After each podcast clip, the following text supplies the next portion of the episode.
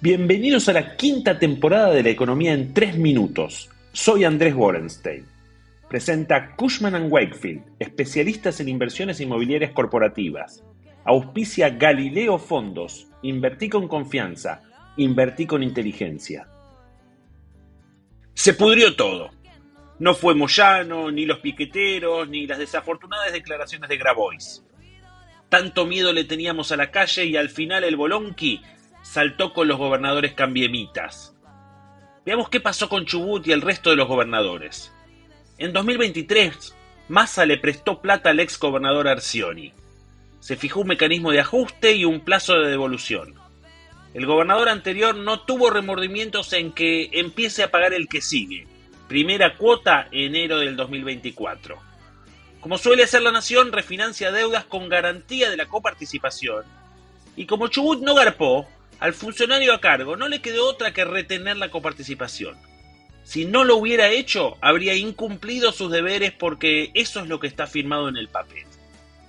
Eso es la letra escrita. La política es mucho más que eso. Y todos sabemos que había salidas más elegantes a lo que pasó. El gobierno nacional podría haber intentado una refinanciación y contemplar que este chabón entró hace 70 días al cargo pero lógicamente no quiere parecer blandito porque la idea es que las provincias también ajusten. No es todo culpa del actual gobernador, pero la provincia de Chubut no se caracteriza por la buena administración y encima se dan el lujo de prohibir la minería incluso en zonas en donde no vive gente. El mundo se priva de lo que quizás sea la mayor mina de plata del mundo y la Argentina se priva de una inversión de mil palos verdes. Del lado del gobernador es entendible tratar de ser un negociador duro y pelear por la plata para su provincia, pero hay una vieja frase que dice, no amenazas si no estás dispuesto a cumplir. La amenaza de no mandar más petróleo no es inteligente. Empezando porque, aunque los hidrocarburos sean de la provincia, la explotación está en manos privadas. Pedirle a las empresas que paren la producción implicaría juicios millonarios en contra de Chubut. Además, hay un costo grande de parar y volver a poner en marcha la producción.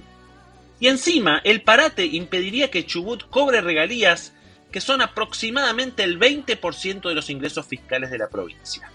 Solo hay una provincia que depende más de las regalías que Chubut y esa es Neuquén. Lo que está dejando implícito el gobernador es que él no hará nada, sino que los gremios podrían hacer el paro.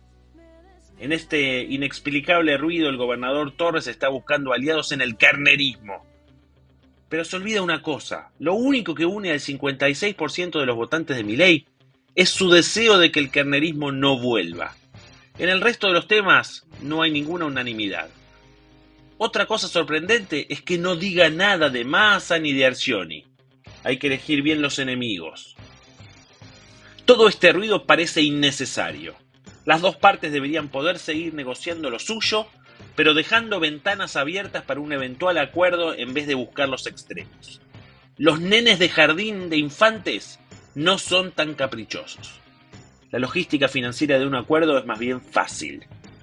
Mi ley viene sumando millas en términos fiscales y financieros. Cae la brecha, el Banco Central recupera los dólares que rifó masa y el riesgo país también baja. ¿Para qué ir a la guerra cuando se puede bajar el tono y buscar una salida que no lo deje en una posición blandengue? ¿Qué necesidad de los gobernadores del PRO y radicales apegarse a alguien que hace una amenaza tan fuera de contexto? Esperemos que baje la espuma en los próximos días. Ojalá se hable más del curro que destapó Giordano en el ANSES y el Afer Chubut vaya tomando una solución técnica de bajo perfil. Mientras tanto vino Guita del FMI, paradójicamente por ahora sin plata, pero con elogios al programa y una bombita contra la dolarización que forzó un cambio de discurso de Milley que ahora habla de competencia de monedas. Los números de la economía de diciembre fueron horribles, como se esperaba, y encima el INDEC corrigió para abajo números de meses anteriores. Con esto, el PBI cayó 1,6% en 2023 y deja un arrastre negativo de 3,5 puntos para este año. Es decir, que si la economía se estancara a valor de diciembre, el PBI caería 3,5 puntos. Esperemos que haya un rebote fuerte luego de mayo y el PBI caiga un poco menos, pero eso todavía no lo sabemos. Estamos transitando los peores meses de nivel de actividad, con una inflación cayendo, pero aún en valores astronómicos. Insistimos que febrero dará cerca del 15%. Toto dice más cerca de 10 que de 20, puede ser, será 14 y no 11. Para mí, ¿eh? Para mí.